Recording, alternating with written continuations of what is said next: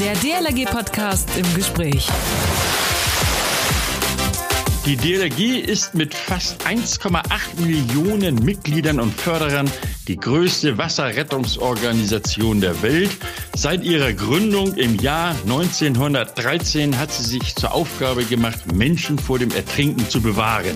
Dieser Satz klingt relativ einfach. Ich habe ihn verstanden, okay. Habe ihn auch mal selbst formuliert, muss ich gestehen. Ich kenne aber jemanden, der mir diesen Satz um die Ohren haut, weil er nämlich nicht von allen Menschen verstanden wird. Er muss erklärt werden, warum das so ist und warum dieser Satz nicht einfach ist. Das klären wir im heutigen DLG Podcast im Gespräch. Hallo alle miteinander, grüß Gott, Servus, moin. Es ist Samstag und Zeit für einen neuen Podcast. Ich bin Achim Wiese und moderiere diesen Podcast. Heute geht es um die Sprache. Wie gehen wir mit dem Deutsch um?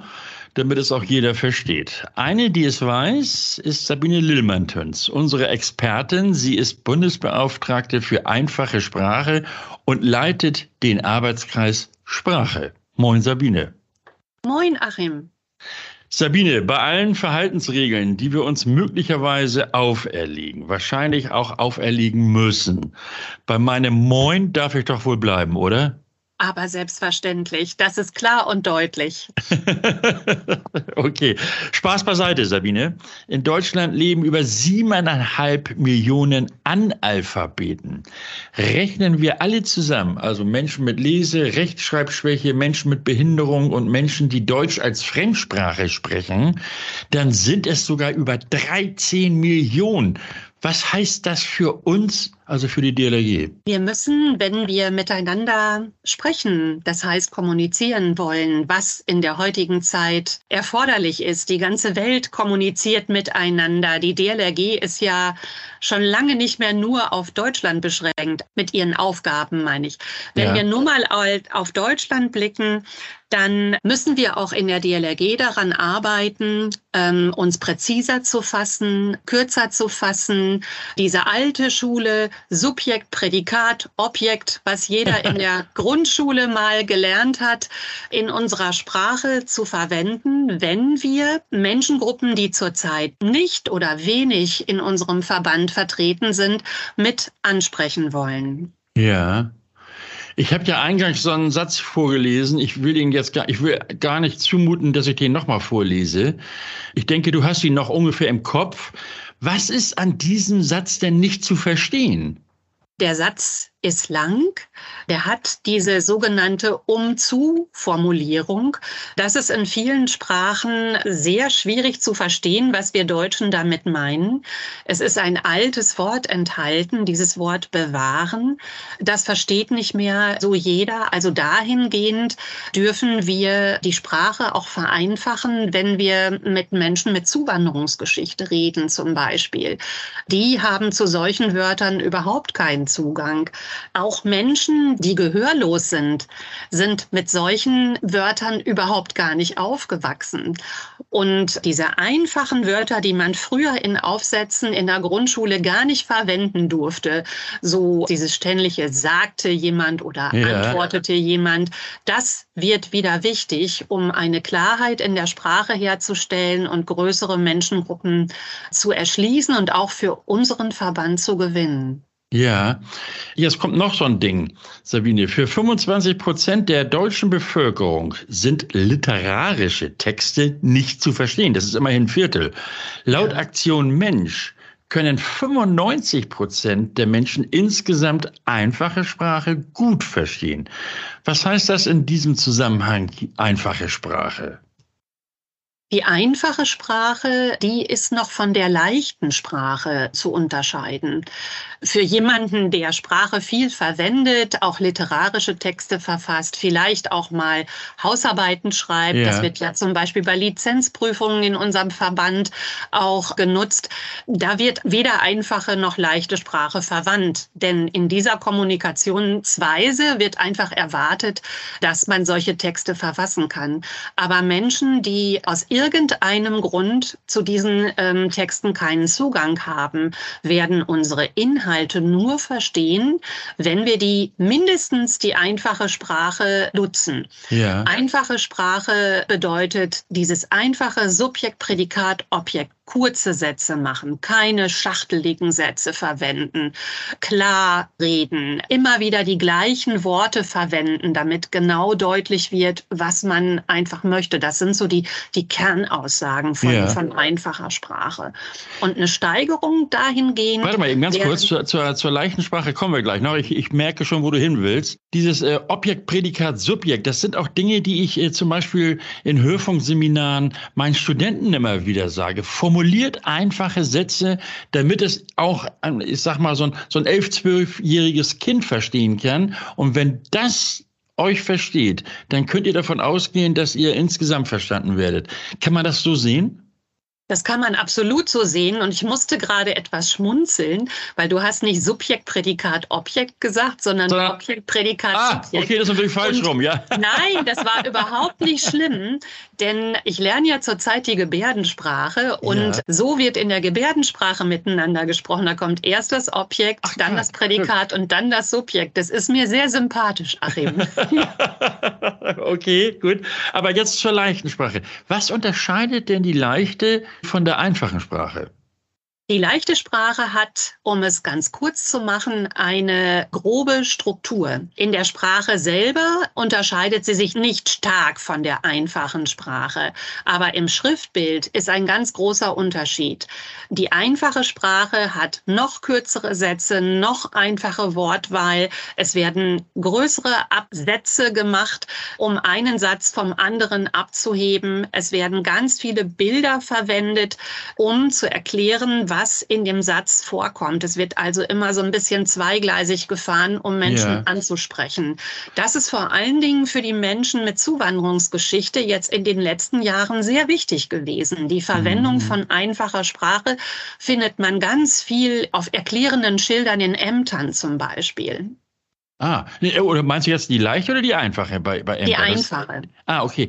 Und, und für wen äh, Entschuldigung, denn, die leichte meine ich, ja, die leichte Sprache. Genau, denn die leichte Sprache ist ja praktisch für die Migranten oder eben für Menschen, die äh, grundsätzlich irgendwie ja für Analphabeten die Schwierigkeiten mit unserer Sprache insgesamt haben. Oder eben für die, für die Deutsch die Fremdsprache praktisch ist. Ne? Mhm. Äh, kommen wir mal zu den Kernaufgaben der DLRG. Da gibt's ja, was weiß ich, also die Prävention zum Beispiel. Dazu gehören auch die Baderegeln, die mhm. jedes Kind ja schon mit der Wassergewöhnung ans Herz gelegt bekommt. Ich picke mal zwei von zehn heraus. Man arbeitet ja im Moment dran, sie zu vereinfachen. Aber rufe nie um Hilfe, wenn du nicht wirklich in Gefahr bist, aber hilf anderen, wenn sie Hilfe brauchen. Oder aufblasbare Schwimmhilfen bieten dir keine Sicherheit im Wasser. Da passt einiges nicht, denke ich. Ich sehe dich schon die Stirn runzeln.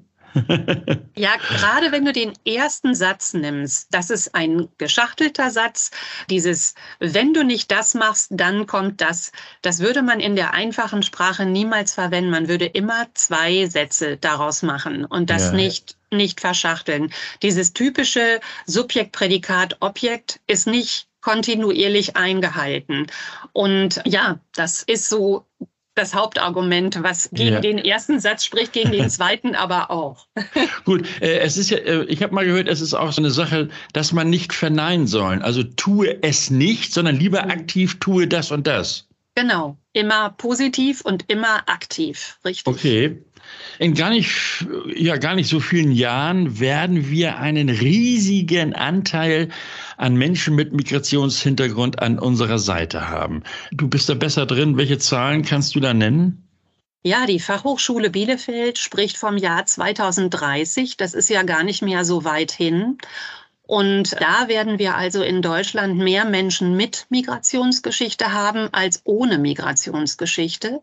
Und ein Problem für uns als Verband ist, dass all diese Menschen Schwimmen in ihrer Kultur gar nicht verankert haben. Ja. Das bedeutet, wir müssen stärker daran arbeiten, diesen Menschen unsere Ideen im Verband zu erklären und die mitzunehmen. Denn sonst geht unsere Idee, unser Präventionsgedanke verloren mit den Jahren. Es ist jetzt schon feststellbar, vor allen Dingen im Ruhrgebiet möchte ich eigentlich sagen, da gibt es eine Schwimmerquote von 34 Prozent und das auch nicht ohne Grund. Gerade im Ruhrgebiet ist eine ganz, ganz starke Zuwanderung gewesen gewesen, weil es dort viel Arbeit gibt. Und die Menschen priorisieren Arbeit und Familie, aber in ihrer Freizeit machen die nicht unbedingt Sport im Verein, sondern eher so Sport im Fitnessstudio. Und im Fitnessstudio gibt's kein Schwimmbad, wo die schwimmen lernen oder so. Diese Idee, was Vereine in Deutschland leisten, die ist ihnen auch gar nicht bekannt. Viele Menschen, die 1950 nach Deutschland gewandert sind, die haben das mit den Jahren kennengelernt. Trotzdem bleiben viele von ihnen zu Hause sitzen, können weder Deutsch sprechen noch verstehen, warum wir eigentlich so stark für das Schwimmen werben. Und es muss unsere Aufgabe sein, diese Menschen irgendwie aus ihren Sesseln zu holen und für die Idee des Schwimmens in Deutschland zu beweisen, denn wir haben ja viel Wasser in unserem Land. Ja, und äh, da kommt natürlich wieder zum Tragen, die Sprache. Wie spreche ich die Menschen an, damit sie mich auch verstehen? Da sind wir wieder bei der einfachen Sprache. Kurze Sätze. Wie, wie viele Wörter darf denn deiner Auffassung nach so ein Satz haben? Also ein Satz darf durchaus mehr Wörter haben als diese drei. Sollte aber zehn ist die Maßgabe nicht ja. überschreiten. Und diese schwierigen adverbialen Bestimmungen nennt man die, die immer so angefügt sind, um irgendwelche Dinge zu erklären, die verwirren Menschen, die die deutsche Sprache nicht so stark können oder nie gelernt haben oder keinen Zugang hatten, wie auch immer man das ausdrücken möchte, die verwirren diese Menschen. Ja. Oder auch diese Substantivierungen, ne? Richtig. Die sind ja, die sind ja grundsätzlich irgendwie schon furchtbar. Also Umstrukturierung, Bekanntmachung, Rechtfertigung. Aber warum ist das so drin in den, bei uns in der Sprache, dass wir das einfach so nutzen? Das heißt, so sprachlich ist das ja eigentlich auch völliger Murks im Grunde genommen. Ja, das ist manchmal ähm, der Einfluss von anderen Sprachen. Die englische Sprache hat starken Einzug in unsere Sprache gehalten. Da gibt es das auch. Im Grunde genommen macht es den regelmäßigen Nutzern der Sprache, ja, die Sprache an sich einfacher. Ne? Aber für Leute, die es neu lernen, die verstehen dann nicht den Unterschied. Ah, okay. Dass man aus einem Verb auch ein Substantiv ja. so in dieser Art und Weise gestalten kann. Was gibt es denn sonst noch so zu beachten? Also du sagtest keine Nebensätze. Wie ist das mit Abkürzungen, Fachausdrücke? Da, da sind wir in der DLG ja Spezialisten. ja, da hast du vollkommen recht. Besonders in der Unterhaltung muss ich das immer feststellen. Ich bin selber ein Kind der Ausbildung und habe dort viel vorangebracht. Aber wenn ich mich mit den Kollegen des Einsatzes unterhalte, ja. das äh, läuft ja bei anderen Einsatzleuten in der Feuerwehr, in der Polizei und anderen genauso. Die leben mit diesen Abkürzungen, denn würde man alle Abkürzungen aussprechen, dann kriegte man sein Gerede gar nicht zu Ende geredet. Rede. Aber ohne Kenntnis der wirklichen Inhalte dieser Abkürzungen ist das schwierig. Wenn du dich alleine daran erinnerst, wer sich mit der DLRG nicht beschäftigt, der verwendet oft einen falschen Artikel. Weil ja, es heißt ja, ja, ja. Es, also auf das G kommt es an. Es heißt ja die Gesellschaft und nicht der DLRG, oder? Ja, die, ja dieses, dieses, dieses der kommt daher, weil viele denken, der Verein, ne? Genau. Ja gut, aber das ist die Denke, die, die bei uns eben, mit der müssen wir offenbar auch tatsächlich leben. Wobei der Duden sogar sagt, also die Redaktion, wir hatten da mal angefragt, die sagen tatsächlich, man darf der oder auch die tatsächlich sagen. Also, äh, weil der Verein und die Gesellschaft ist durchaus gemäß Duden erlaubt. Mhm. Das wollen wir aber gar nicht weiter thematisieren. Wir, wir hoffen und wir wollen natürlich bei der DLRG bleiben, nämlich die Gesellschaft. Mhm. Ja, aber damit fängt es schon an. Es ist eine Abkürzung. Ja. Und wenn man nicht erklärt, was diese Abkürzung eigentlich bedeutet und wofür wir uns einsetzen, dann haben wir schon das erste Mal an den Menschen, die wir einladen wollen, vorbeigeredet. Also die Erklärung von Abkürzungen ist unerlässlich. Ja, ja, ja, das zeigt sich immer wieder. Selbst, selbst intern bei der DLRG gibt es ja den einen oder die andere, die die ein oder andere Abkürzung nicht, nicht verstanden hat. Aber anderes Thema. Der Internetauftritt der DLRG soll und muss für alle einen einfachen und verständlichen Zugang haben. Wir mhm. möchten ja auch Menschen gewinnen, die, die, die wir eben an uns binden wollen. Das sagtest du auch gerade. Was gibt es denn da alles so zu berücksichtigen? Der Internetaufschlag der DLRG hat sich in den letzten Jahren richtig stark verbessert. Das liegt an den vielen Arbeitskreisen, die wir haben. Jeder hat so sein Spezialgebiet. Wir haben tolle Fotos bekommen. Wir haben ein unwahrscheinlich schickes Layout. Das hat sich in den Jahren, ich bin schon lange dabei, man hört das gerade raus, ganz stark entwickelt. Es gibt praktische Buttons, die man benutzen kann, um auf irgendwelche Seiten zu kommen. Aber diese ersten Aufschläge sollen können auch dazu führen, dass man schnell an Informationen kommt, dass man sich nicht erst einen langen Text durchlesen muss, äh, keine langen Erklärungen. Und da besteht durchaus noch Verbesserungsbedarf. Und wenn ich an die Zusammenarbeit mit dem Arbeitskreis Internet denke, da denke ich einfach mit meinen Ideen zu wenig daran, wie diese Verknüpfungen alle so werden und dass manche Dinge auch miteinander verknüpft sind, die am Ende so rauskommen, wie ich die Sprache dann nicht haben will. Also es ist ein ganz, ganz dickes Brett, was wir da noch bohren müssen. Und da ähm, setze ich auch auf gute Zusammenarbeit, dass man viel im Gespräch ist und sagt, wo die Reise denn hingehen soll. Wenn ich das vergleiche mit, was wir im Moment haben, mit den Seiten des Deutschen Olympischen Sportbundes, sind wir auf einem richtig guten Weg. Und da bin ich sehr stolz drauf. Ja. Was wir dazu nehmen können, ist ein Button, dass jemand in Gebärdensprache auftritt. Das ist aber auch nicht immer notwendig. Da muss man wirklich gucken, wo soll da die Reise hin? Ist das bei jedem Text notwendig oder nur bei ganz bestimmten oder wenn die Ute eine Rede hält oder irgendwie so? Buttons, die gehörlosen Menschen etwas vorlesen. Daran arbeiten wir ja zurzeit. Die machen zum Beispiel ganz oft Sinn. Und die sind manchmal auch für Menschen, die nicht viel Zeit haben, praktisch, denn die brauchen dann einfach nur den Button zu klicken, ja. können unterdessen irgendwas abheften oder so und zuhören, was der Text da gerade sagt.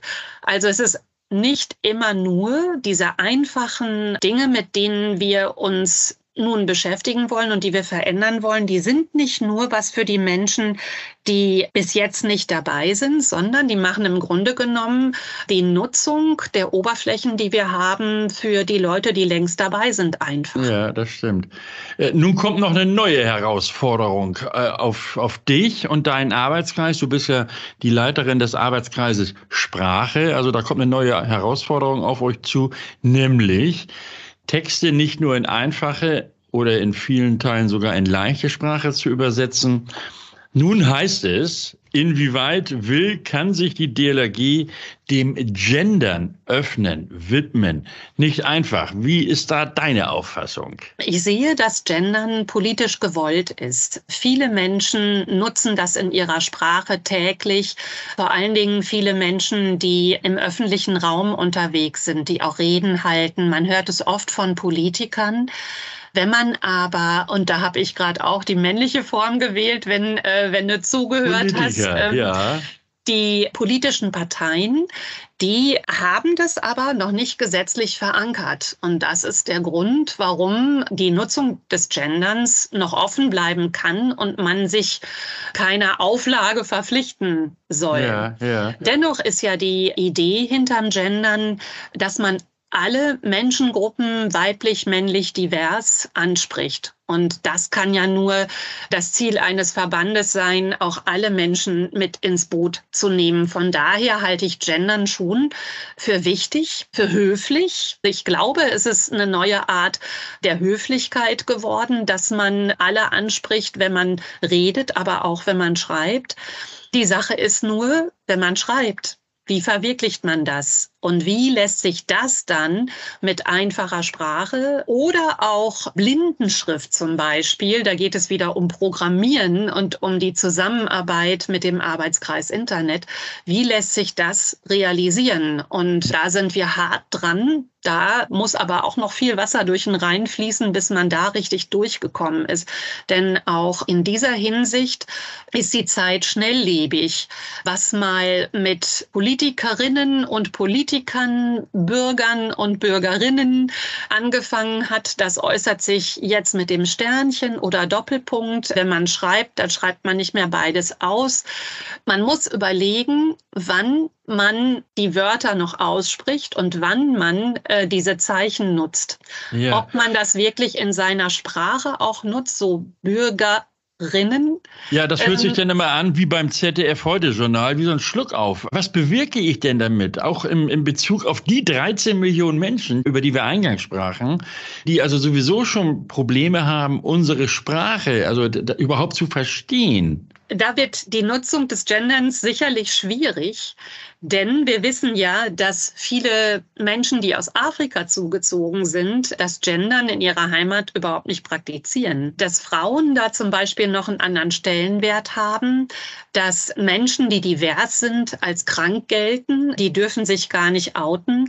Was wir damit wollen, das wird noch lange schwer zugänglich für sie sein. Aber auch da sollten wir als Menschen aus Deutschland, als Menschen in der DLRG vorbildlich sein und sagen, das ist hier bei uns so. Das ist unsere Art der Höflichkeit. Ja, aber zum Beispiel, also dann sind die Engländer und die Franzosen sind dann also unhöflich. Denn im Englischen ist es ja relativ simpel mit dem Gendern. Der Hörer oder die Hörerin, da ist die mhm. Übersetzung the listener.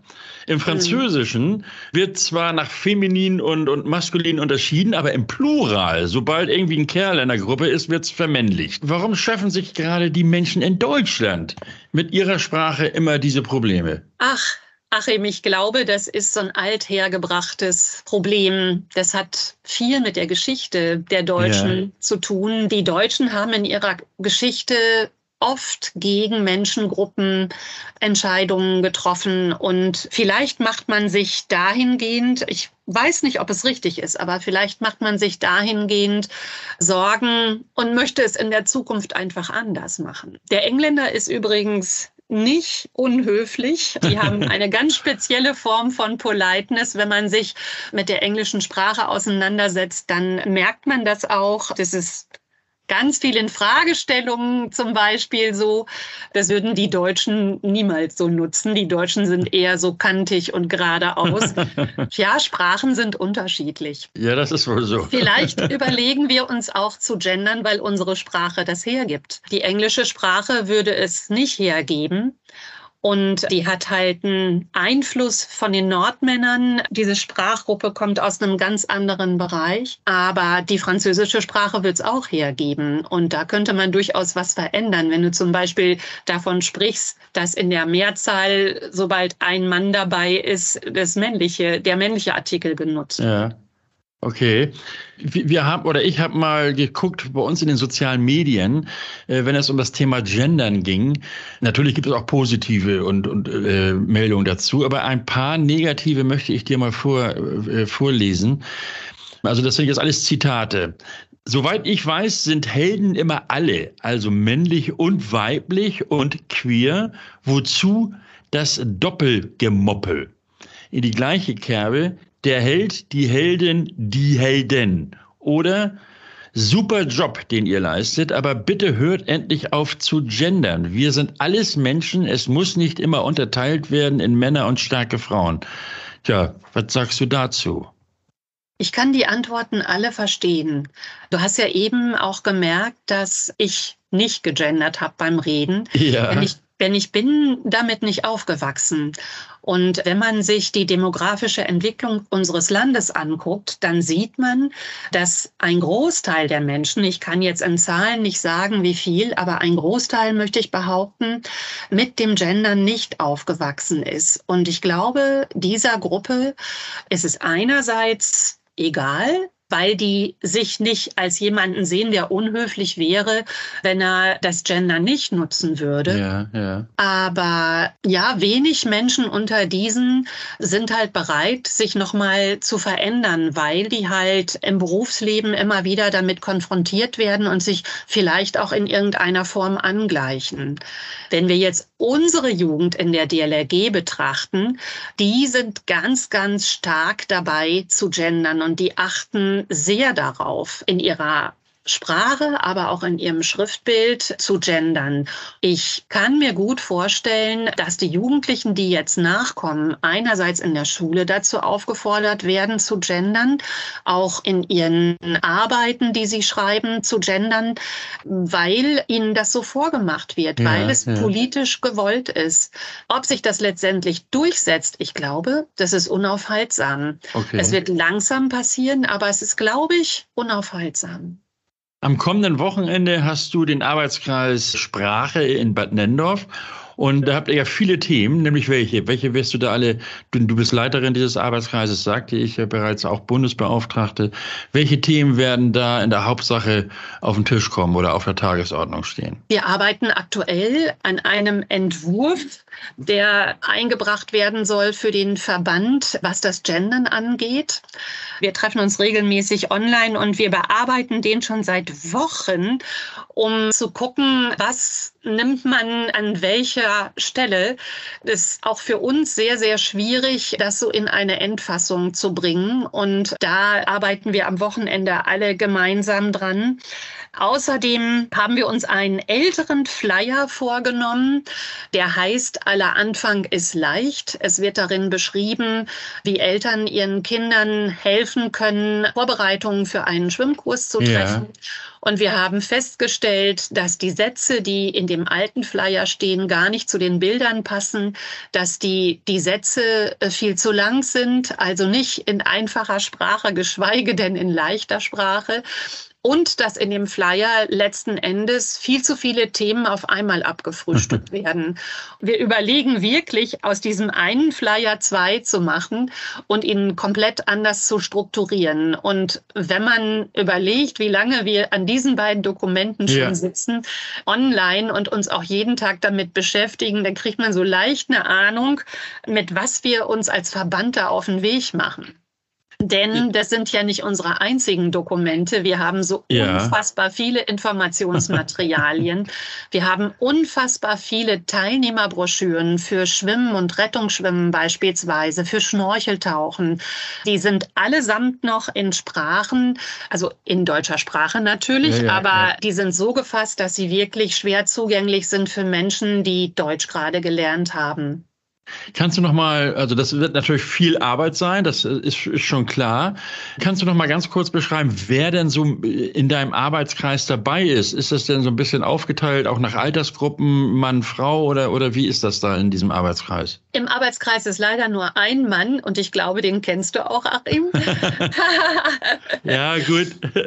ja, aber es sind aus allen Landesverbänden Menschen in diesem Arbeitskreis, ältere und jüngere Frauen eine Spezialistin, die einfache Sprache und leichte Sprache beruflich macht, die uns ganz stark berät, wann wir einfache Sprache nutzen wollen und wann wir leichte Sprache nutzen wollen, die nochmal einen anderen Zugangskreis kennt, Kontrollgruppen kennt, denn auch das müssen wir machen, alles, was wir schreiben und überlegen, das kontrollieren wir in Zukunft auch mit Menschen, die wir dazu gewinnen wollen. Wir prüfen, bevor das in den Druck geht, ob die das wirklich verstehen können. Wir haben leichtfertig versprochen, bis zur Bundestagung 25 Ergebnisse auf dem Tisch zu haben, die also vorher durch die Gremien gegangen sind und die DLRG praktisch auch, ja, ich würde mal sagen, die Auffassung der DLRG sind, diese die Erkenntnisse dann. Ist das denn machbar bis 25? Also Mitte, Mitte 25 im Grunde genommen, weil man ja zur Bundestagung was, was Fertiges irgendwie präsentieren möchte dann auch. Da muss ich ganz klar Ja sagen, denn die Informationsmaterialien, auch die Internetseiten der DLRG, sind ja schon in Arbeit und werden miteinander, also unsere Informationen aus den unterschiedlichen Arbeitskreisen werden miteinander verknüpft und umgesetzt. Man sieht die ersten Ergebnisse schon. Und auch wenn wir jetzt an dem einen Flyer lange gesessen haben, das ist ja der erste Flyer, mit dem wir uns beschäftigt haben, ich denke, mit den nächsten wird das leichter gehen und besser gehen. Und es kommen auch in den Arbeitskreis immer mehr Menschen dazu, die sich interessieren, auch Menschen, die sagen, wir kennen da mal eine Schule, da möchte die Oberstufe daran arbeiten, in Form einer Facharbeit mal einen größeren Text umzusetzen in einfache Sprache. Und all solche Menschen helfen der DLRG dabei, die Aufgabe leichter zu machen, auf mehrere Schultern zu verteilen und auch Ergebnisse zu liefern. Na, dann sind wir mal alle gespannt, wie, wie das dann aussehen wird in ein paar Jahren, nämlich 25. Sabine Lillmantons, unsere Expertin für Barrierefreiheit, einfache, leichte Sprache, aber auch das große Thema Gendern. Kommendes Wochenende leitet sie den Arbeitskreis Sprache der DLRG und wird sich mit diesen Themen beschäftigen. Sabine, viel Erfolg und vor allem viel Geduld. Du wirst da mit den Mitgliedern des Arbeitskreises sicherlich ein dickes Brett, wie du ja auch selbst schon sagtest, bohren müssen. Ich wünsche dir auf jeden Fall äh, gutes Gelingen und bis dahin, tschüss, man sieht sich. Tschüss, Achim. Und nun heißt es, euch noch eine schöne Zeit zu wünschen bis kommende Woche. Dann gibt es den neuen DLRG-Podcast. Abonnieren ist hier das Zauberwort. Ne? iTunes, Spotify und so weiter oder dlrg.de slash podcast. Da könnt ihr natürlich auch reinhören. Von Anfang an, alle Podcasts sind dort griffbereit, hätte ich fast gesagt, also anklickbar. Und wenn ihr dann auch noch bei euren Einstellungen auf dem Smartphone entsprechend vormerkt, dann bekommt ihr auch immer die Push-Nachricht, dass ich wieder an eure Ohren klopfe. Bei Facebook und Instagram bitte das Teilen nicht vergessen. Ostsee, Sonne und Wind, die Wellen brechen, man hört viele Stimmen in den Ostseewellen, Freude und Spaß. Dann plötzlich wird dieses Ferien- und Urlaubsfeeling unterbrochen. Ein elfjähriger Junge war bei starker Strömung und Brandung aus der Badezone vor die Wellenbrecher abgetrieben worden. Aus eigener Kraft schafft er es nicht mehr. Mogens Meissner, damals 18 Jahre alt und Rettungsschwimmer im Wasserrettungsdienst an der Küste, schwang sich auf sein Rettungsbrett und paddelte auf den Jungen zu. Und, tja, wie es weiterging, damals in Wustrow, das erzählt er uns selbst. Und zwar nächste Woche im DLRG Podcast im Gespräch. Seid also dabei. Mein Name ist Achim Wiese. Schönen Dank fürs Zuhören und am kommenden Dienstag einen schönen Valentinstag. Vergesst den bloß nicht, könnte zu bösen Überraschungen führen. Also bis nächsten Sonnabend. Man hört sich. Der DLRG Podcast. Jeden Samstag eine neue Folge.